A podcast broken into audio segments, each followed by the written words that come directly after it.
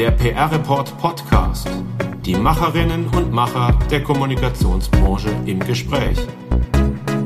Über Karriere und Beruf, über Handwerk und Strategien, über Trends und Herausforderungen.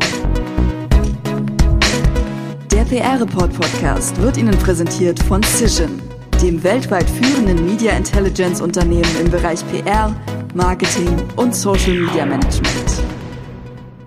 Wir sind zurück mit einer neuen Folge des PR Report Podcasts. Mein Name ist Daniel Neun und ich freue mich sehr, Sie als Hörerinnen und Hörer begrüßen zu dürfen. Und ich freue mich sehr auf meinen heutigen Gast, ein Gast aus der Agenturwelt, der dort eine Ausnahme ist. Warum Ausnahme? Nun, bei mir ist ein Mann, der seit rund zwölf Jahren der Deutschlandchef einer der großen internationalen Netzwerkagenturen ist und an der Spitze dieser Firmen ist die Verweildauer üblicherweise sehr viel kürzer. Bei der Agentur handelt es sich um MSL und bei meinem Gast um Vigan Salazar. Hallo und herzlich willkommen im PR Report Podcast. Guten Tag, Herr Neuen. Herr Salazar, ich habe Sie ja schon mal als Christian Streich der Agenturszene bezeichnet. Zur Erklärung für die Hörerinnen und Hörer, Christian Streich ist seit 2012 Trainer bei Fußball-Bundesligist SC Freiburg. Auch das eine ungewöhnlich lange Verweildauer. Wie haben Sie es geschafft, Herr Salazar, zwölf Jahre als Deutschlandchef einer Netzwerkagentur zu überstehen? In der Tat ist das ähm, eine gute Frage, über die ich mir aber nie gestellt habe, denn tatsächlich bin ich schon äh, 20 Jahre bei der Publicis Group, zu der die MSL ja gehört. Und äh, ich glaube, die jeweiligen Chefs, die ich hatte in den letzten zwölf Jahren, haben vermutlich die Arbeit unseres Teams als äh, gut erachtet und äh, insofern hat das, hat das alles einigermaßen funktioniert. Also insofern, da, ich, da das die einzige Agentur ist, die ich kenne, also die ich von innen kenne, die MSL, kann ich das nicht so beurteilen, wie das anderswo ist. Aber jedenfalls, ich habe großen Spaß, habe dieses Jahr mein 20-jähriges äh, Publicis MSL-Jubiläum gefeiert und äh, bin ein bisschen wehmütig, dass ich nur noch maximal 17 Jahre MSL vor mir habe. Ach, Sie haben die Rente schon vor Augen? Ja, natürlich, natürlich. Mit 50, da, dieses Jahr bin ich auch 50 geworden, da, da fängt man an, natürlich drüber nachzudenken. Nein, aber äh, ganz äh, ganz im Ernst. Ich dachte, okay, die Hälfte ist mindestens schon vorbei. Gut. Wir haben Sie ja sehr, relativ spontan eingeladen zu diesem Podcast heute. Danke auch, dass das so kurzfristig klappt. Ähm, Hintergrund ist folgender. Sie haben durch eine Antwort in einem Interview bei uns für einige Reaktionen gesorgt. Im Vorfeld des PR-Report Camps, das auch in diesem Jahr vom 2. bis zum 5. November stattfindet, haben wir eine Serie mit Karrierefragebögen veröffentlicht. Und darin haben Sie auf die Frage, welche Defizite Sie beim Kommunikationsnachwuchs und bei Young Professionals sehen, folgendes geantwortet. Ich zitiere jetzt. Telefonieren, Ausrufezeichen. Zu viele Young Professionals wollen alles per Mail erledigen. Es geht aber nichts über den persönlichen Kontakt. Außerdem ist es unser Job, Menschen zu überzeugen von Geschichten, Terminen, Themen. Dafür brauchen wir den direkten Kontakt, also Menschen treffen und viel telefonieren. Manche scheinen schlicht keine Lust zu haben, einen Journalisten oder ein Bundestagsbüro anzurufen. Ich möchte auf die Frage, habt ihr mit ihm gesprochen, nie wieder die Antwort, wir haben ihn kontaktiert, in Klammern zaghaft angemeldet, hören. Zitat Ende. Ist es wirklich so schlimm, wie das hier klingt? Ist die nachwachsende Generation der Kommunikatorinnen und Kommunikatoren so mundfaul? Ich habe eine zugespitzte Antwort auf eine sehr zugespitzte Frage gestellt. Natürlich ist diese sehr gut ausgebildete derzeitige äh, jüngere PR-Generation nicht frei von Defiziten, aber eigentlich, wenn ich jetzt meine eigene Mannschaft anschaue und auf Kundenseite, das sind sehr, sehr gute Leute. Aber äh, ich glaube, es ist eine Generationenfrage mit dem Telefonieren, weil viele Sachen über Messenger und so weiter laufen. Man muss auch sagen, Messenger sind auch durchaus direkte Kommunikationsmethoden oder Mittel. Allerdings, man muss auch eine gewisse ähm, Durchsetzungskraft entfalten, wenn ich jemanden jemanden davon überzeugen möchte von einem Thema, auf das sie oder er ähm, beim Aufstehen noch nicht gekommen sein könnte. Und äh, da ist es natürlich besser anzurufen. Ich weiß, dass es Menschen gibt mittlerweile, die sehr allergisch auf Anrufe reagieren. Da gehört auch Fingerspitzengefühl dazu. Also für manche Personen ist vielleicht eine Twitter-DM besser als ein Anruf oder ein, äh, eine Nachricht über äh, Instagram DM, aber worauf ich hinaus will, der direkte Kontakt muss es sein und nicht so eine E-Mail, die man jetzt geschrieben hat und dann sehr, sehr froh ist, wenn sie weg ist und, äh, und dann darauf hofft, dass jemand antwortet. Einer von denjenigen, die das möglicherweise nerven könnte oder der von sich selber sagt, dass ihn das nervt, ist ähm, Sascha Peilenberg.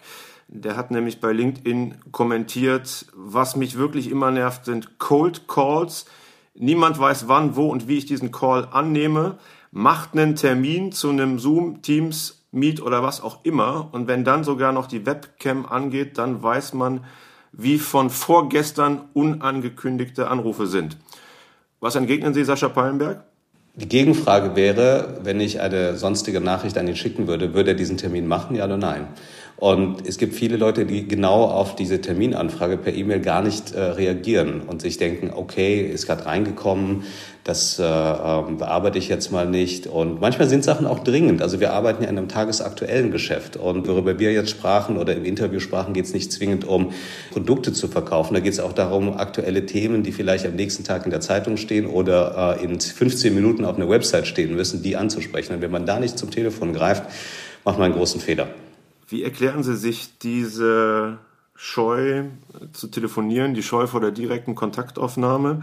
Sind das wirklich äh, nur andere Kommunikationsgewohnheiten, die Sie gerade schon angesprochen haben, nämlich die Nutzung von Messenger-Diensten? Steckt da noch mehr dahinter? Was glauben Sie?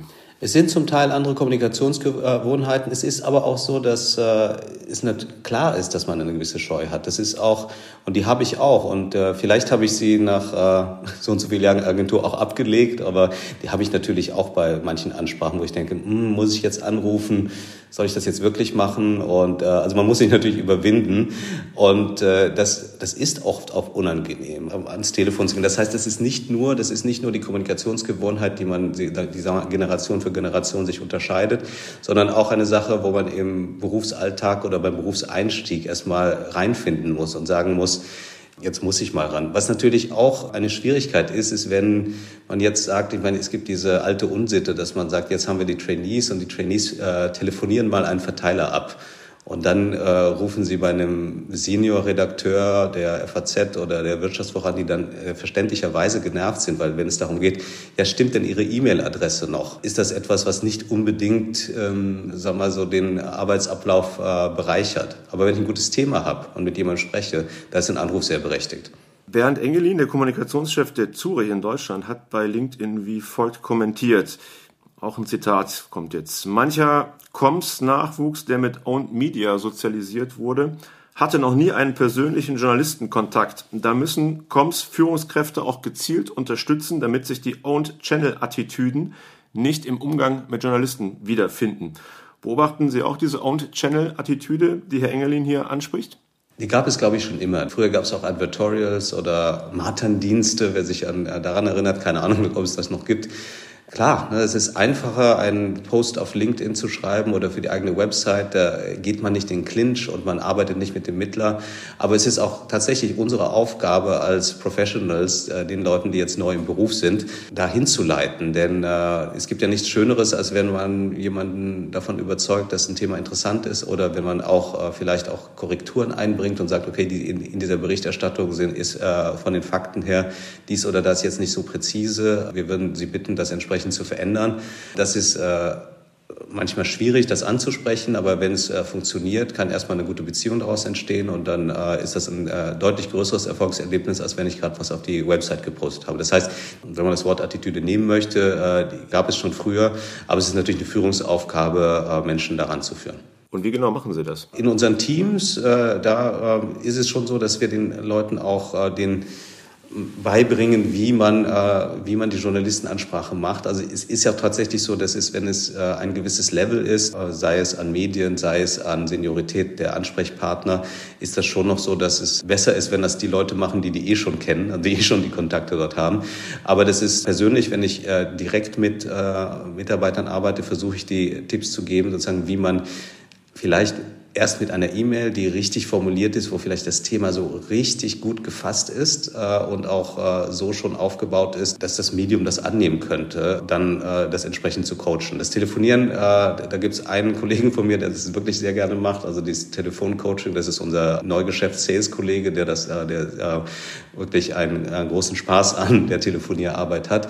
Aber worauf es ankommt, ist vielleicht gar nicht so sehr das Medium, E-Mail, Message oder, ähm, oder Telefon, das ist, äh, dass man sich auf die Formate einlässt. Das ist, dass man selbst liest. Also wenn ich jetzt äh, mir anschaue, eher in der Wirtschaftswoche, welche Formate gibt es? Gibt es Namensbeiträge, externe Namensbeiträge, ja oder nein? Gibt es irgendwelche Porträtsektionen? Öfter merkt man, dass äh, Menschen sich nicht damit beschäftigen und sagen, ja, ich würde gern in äh, einen Namensbeitrag in XYZ äh, anbieten. Und dann, wenn man dann sagt, ja, in diesem Medium gibt es gar kein, das Format der Namensbeiträge gar nicht. Das heißt, wir können das gar nicht erst, erst äh, versuchen zu platzieren. Und das ist diese grundlegende Medienkompetenz, wo man erstmal damit anfangen muss, okay, ich muss natürlich die Zielmedien auch lesen. Durch die Pandemie, in der wir ohnehin alle seit ja, fast zwei Jahren jetzt äh, ständig in Teams und Zoom-Calls hängen, hat sich diese Scheu vom Telefonieren nicht ganz von selbst erledigt und musste sich ganz von selbst erledigen? In gewisser Weise ja, wobei ich, ähm, für mich ist ein Zoom-Call oder bei uns ist meist ein Teams-Call gefühlt was anderes als ein Telefonat. Also ich freue mich ehrlich gesagt über jedes Oldschool-Telefonat, was ich führen kann, weil ich da nicht in den Bildschirm gucken muss und sag mal, die durch die Wohnung laufen kann oder äh, jetzt auch äh, wieder häufiger durchs Büro laufen kann. Das sind in der Regel ähm, feste Termine. Und das sind äh, das, was Sascha Pallenberg in dem, äh, in dem LinkedIn-Kommentar sagte. Das sind vor, vorher verabredete feste Termine, die meine, meines Erachtens auch äh, viel zu lang dauern, weil man eine halbe Stunde dann irgendwie auch ausschöpft. Das ist nicht das Gleiche wie ein überfallartiges Telefonat. Ich glaube, da wurden Sie ja auch äh, bezichtigt, relativ äh, humorig, äh, dass Sie ein Freund des überfallartigen Telefonates seien. Und, äh, aber genau diese Arten von Telefonaten bringen äh, oft sehr, sehr viel, was Themenfindung angeht und auch was, äh, ja, was die neue, neue Entwicklung von Themen für was auch immer für Medien angeht. Also ich bekenne mich an dieser Stelle schuldig, habe das auch schon an anderer Stelle getan. Äh, wenn ich schnell was wissen will, dann rufe ich auch gerne schnell an. Und ich rufe auch gerne mal schnell an, ohne mich vorher anzukündigen, um einfach mal einen Eindruck zu bekommen von einem Thema, ob das etwas für uns ist. Wenn ich für jedes, äh, für jedes dieser Gespräche einen halbstündigen Teams-Call vereinbaren müsste, dann wäre ich den ganzen Tag zugepflastert mit Teams-Calls und ich glaube, das würde ein bisschen den Rahmen sprengen. Also ich entschuldige mich hier mal bei allen, die ich äh, schon überfallen habe und die ich in Zukunft überfallen werde, aber das ist ähm, berufsbedingt äh, und ähm, werde ich auch nicht so schnell ablegen. Also sorry dafür. Es, es gibt ja diesen, es gibt ja diesen Spruch, ja. uh, this, uh, this call could have been an email. Also tatsächlich, oder this ja. call could have been a, a, a phone call. Also das, das, das Problem jetzt heut, heute ist, und das ist, worauf ich in den nächsten Monaten, wenn wir so langsam die Pandemie ablegen, also leider müssen wir natürlich jetzt noch den, äh, den Herbst und den Winter abwarten, aber es hat sich viel Gutes getan in der Pandemie und auch wie man zusammenarbeitet und vieles hat sich verbessert, aber eine Sache muss sich schon ändern. Also es sind viel zu viele Calls, es sind viel zu viele äh, fixe Rituale, und äh, das ist etwas, wogegen man aktiv arbeiten muss. Dazu passt vielleicht der Kommentar von Ole Müggenburg, PR-Berater. Der stimmt Ihnen zu, Herr Salazar, bittet aber auch darum, nicht bloß die Defizite anzusprechen. Und ich glaube, genau das haben, da haben Sie heute darauf verwiesen, nämlich von einer sehr, sehr gut ausgebildeten Generation gesprochen. Ein Eindruck, den ich übrigens teile. Äh, Ole Müggenburg schreibt, ich fühle mich wie Opa, der vom Krieg erzählt denn für die PR zentrale Skills, da ist die digitale Welt unzulänglich geeignet, schreibt er.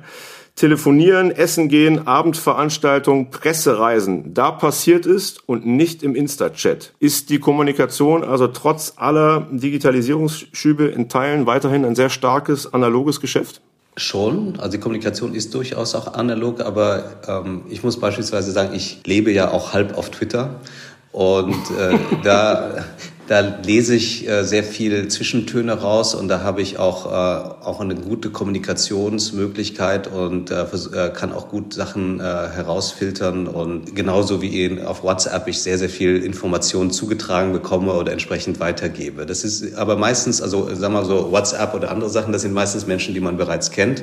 Auf Twitter kann es passieren, dass man äh, neuen Leuten begegnet äh, oder auf LinkedIn. Aber es ist immer noch ein Stück besser, wenn man schon einmal äh, wirklich miteinander gesprochen hat. Dazu zähle ich auch Telefonieren in der Tat. Also das ist äh, äh, schon noch etwas. Und ich glaube auch, ähm, man kann auch eine gewisse Nähe schon mit den Videocalls herstellen. Also ich habe jetzt seit der Pandemie einige neue Kunden, die ich noch nie persönlich gesehen habe. Aber es, eine gewisse Verbundenheit ist entstanden. Also es ist so, als hätten wir schon äh, fünf Lunchtermine gehabt miteinander. Ich freue mich aber trotzdem sehr auf die Lunchtermine. Sehr gut. Ich selbst möchte an dieser Stelle mal eine Lanze für den Nachwuchs brechen, denn ich erinnere mich noch sehr gut an ein Gespräch Anfang 2021 und das Gespräch war eigentlich eine wütende Beschwerde von einem Journalisten, äh, nicht über uns beim PR-Report, sondern über die Gewohnheiten vieler Pressestellen. Und da seien die Sitten vollends verlottert, äh, sagte mir der Journalist. Es gehe in mancher PR-Abteilung fast niemand mehr ans Telefon man könne froh sein, wenn auf jede zweite E-Mail überhaupt mal eine Reaktion erfolgt. Und wenn man dann doch mal jemanden persönlich erreicht, dann wird man aufgefordert, eine Mail zu schreiben. Und das sogar bei selbst völlig harmlosen Fragen.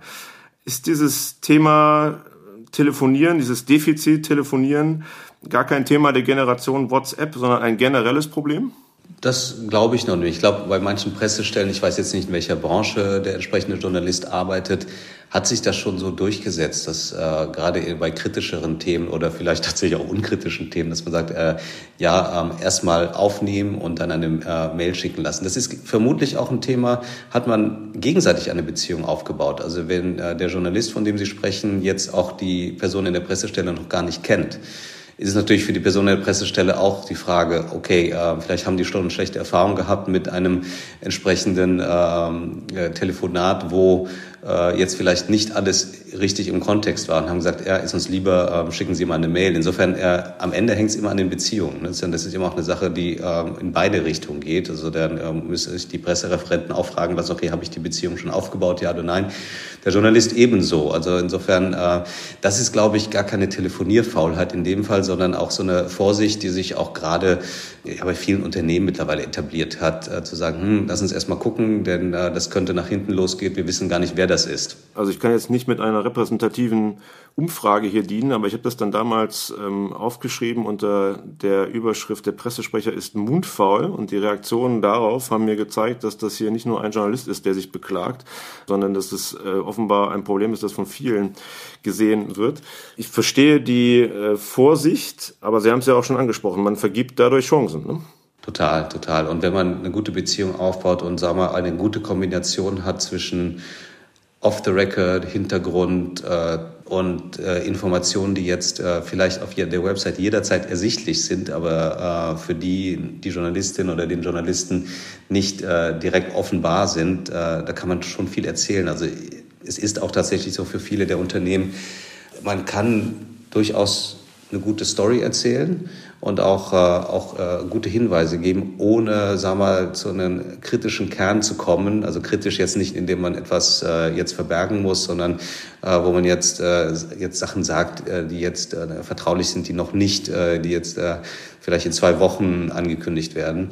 Da, da kann man als gute, äh, als guter, sagen wir, wie, ich, welches Wort sollte man dafür nennen, Journalistenhandler oder äh, einfach mal als gute, äh, gute Pressesprecher, ein guter Pressesprecher schon noch eine Unterhaltung aufrechterhalten. Also ich weiß nicht, wie Sie, wie Sie das sehen. Man kann auch ein bisschen abschweifen und vielleicht kommt man zu ganz anderen Themen und äh, man kann ja auch sehr elegant ein Thema umschiffen. Also ich würde äh, behaupten, dass die besten Pressesprecherinnen und Pressesprecher in dieser Branche äh, genau das sehr, sehr gut schaffen und dass ihnen das sehr, sehr gut gelingt. Ja, also denn ich, ich habe den Eindruck, also ich äh, viele äh, viele der Personen, auf denen ich auf Kundenseite zusammenarbeite, ähm, haben genau auch diese Qualitäten. Also können eloquent auf den Punkt kommen, auf die Frage, aber wenn es eine Frage gibt, auf die sie nicht antworten können, sagen sie auch nicht No Comment, sondern haben da auch äh, vielleicht ein anderes Thema, was sie aufbringen können oder sagen dann natürlich ganz bestimmt, zu welchen Themen sie sagen, was sagen können oder nicht. Aber sagen wir dieses, wenn, wenn es keinen Unterhaltungsraum mehr gibt und wenn es alles sehr einsilbig wird, dann haben ja beide Seite, Seiten keinen Spaß mehr. Und vor allen Dingen verbaut man sich auch was für die Zukunft. Also unsere Kollegen vom Wirtschaftsjournalist, die machen ja einmal im Jahr die Umfrage zu den besten Pressesprecherinnen und Pressesprecher in Deutschland diejenigen, die da relativ weit vorne stehen äh, in dieser Umfrage, das sind aus meinem persönlichen Erleben die, die auch schnell mal selber zum Hörer greifen und in den Redaktionen bei uns zum Beispiel durchklingeln. Ne? Also ich glaube, da gibt es schon einen starken Zusammenhang zwischen dem persönlichen Beziehungsaufbau und ähm, der Bewertung einer guten Arbeit von Journalistenseite. Da wären wir ja wieder beim Telefonieren. Also wenn Sie sagen, die, Erfol äh, die erfolgreichsten Pressesprecher beziehungsweise die von Journalisten am erfolgreichsten bewerteten sind diejenigen, die zum Telefon greifen. Insofern äh, ähm, haben wir da ja einen äh, irgendeinen Nerv getroffen. Genau, ganz genau.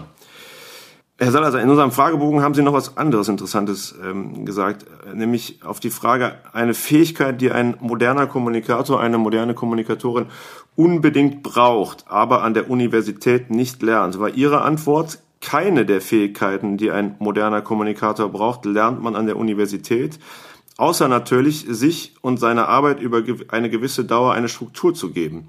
Das ist ja das Schöne, es ist unerheblich, was man studiert. Deutlich wichtiger sind eine breite Bildung und Neugierde.